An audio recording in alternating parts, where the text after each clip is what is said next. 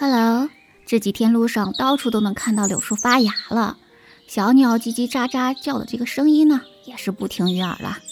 我们这里已经是出游的好日子了，但是最近听在欧洲的朋友说，他们那里的人都在抢购碘片儿，学校里都给孩子们发碘片了。原因想必大家都能猜到吧？战争让某个核电站处于被炸毁的危险境地。也就意味着随时有核泄漏的危险。从这里我就想到了，古今中外无数次的战争，不仅使人民生命财产受到损害，也使地球上的环境受到了很大的破坏。今天我们就来聊聊战争给我们带来的环境问题。任何一场战争或多或少都会给环境带来不同程度的伤害。尤其是现代科技技术使战争中的武器具有强大的破坏性、毒性，甚至放射性，对环境造成的影响就更大了。随着尖端科技的运用，现代战争给环境带来的危害会是持续性、全球性的影响。那我们就从三个方面来说吧。首先是资源的消耗和破坏，在第一次世界大战中。消耗掉的金属就有五千多万吨，二战呢则消耗掉一亿吨，还有其他的战争中，尤其是近现代的战争中，消耗的金属资源更是巨大了。对资源的破坏更是方方面面的资源都有损伤。首先是对土地资源的破坏，例如在第二次世界大战中。各种爆炸物掀起的良田表层土壤达到三点五亿立方米，就造成了许多良田贫瘠，有些地方就变成了沙漠和砾石戈壁。现代的战争中，大量坦克的使用，尤其是在沙漠中使用，就会破坏土壤表层，破坏已经固化的沙漠表层，使风沙飞扬的天气大大增加。再来说说。嗯，战争对森林资源和生物多样性的破坏，例如在一些丛林战中，大量使用落叶剂，大肆的进行地毯式轰炸，就会使大面积的森林和植被惨遭毁坏，甚至炸死各种大大小小的动物。近现代战争中，化学毒剂的使用对资源的破坏更严重了。上次节目中我们就说了，有毒化学物对我们的伤害是有多大。如果用植物杀伤剂之类的毒药，通过飞机喷洒，就会使大面积的土地、成片的森林和庄稼被污染和毁坏。栖息在林中的兽类、昆虫、鸟类也会大量的中毒死亡，造成严重的生态破坏。植物杀伤剂中含有的二恶英类的物质。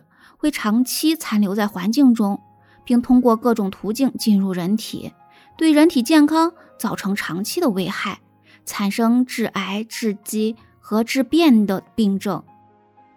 另外，还有对水资源和海洋资源的破坏。战争中不可避免的各种武器使用后残留的物质会流入到河流中或者海洋中，使河水和海水的水质遭到破坏。另外呢，还有呢，如果储油装置被破坏之后，大量的原油或者石油会流入到海中，使海洋中的生物窒息而死，甚至有些生物就此灭绝了。再来说说战争带来的环境污染，战争造成的大气污染是最为严重的，同时也会带来海洋污染和周遭环境的核污染。此外，由化学战机带来的土壤污染也同时存在。战争中，石油的燃烧不仅污染了空气，产生更多的二氧化碳，释放的烟雾还会影响到风向，影响到气候，导致一些地方气候变得干旱了。沉积在战争地区的硫磺和氧化氮，给当地的农业也会造成灾难性的危害。在某次战争数年之后，科学家对登山队员从珠穆朗玛峰上取回的血样进行化验的时候，竟然发现了战争中石油大火所飘逸去的灰烬。同时，南极考察站的科学家们也在南极的雪水中化验出了战争造成的污染物。战争污染对人体危害最大的就是放射性污染了。核战争带来的放射性污染问题对人类的影响是最持久的。例如，我们都知道，第二次世界大战中，日本的广岛、长崎原子弹爆炸后，使得十多万的平民死亡。核爆炸造成的放射性污染也导致了几代当地人的残疾和畸形。同时也会使得当地的其他的生物难以发育。各种战争遗留下来的废弃的炮弹、地雷、水雷，甚至核弹头等武器装备和军事设施，都是难以排除的战争垃圾，使得战场地区被这些战争垃圾污染。最后要说的就是，战争还会改变地质结构，在战争中人为的改变环境状态。制造暴雨、洪水、地震、山崩、海啸、磁暴等，可以创造有利于己方的各种的作战条件。同时，现代战争中使用的各种武器也能改变地质环境。例如，在有些战争中，如果河流的大堤被炸毁，就会淹没城市、村庄，使这些地方变成河流的泛滥区，大量无辜的民众就会被淹死。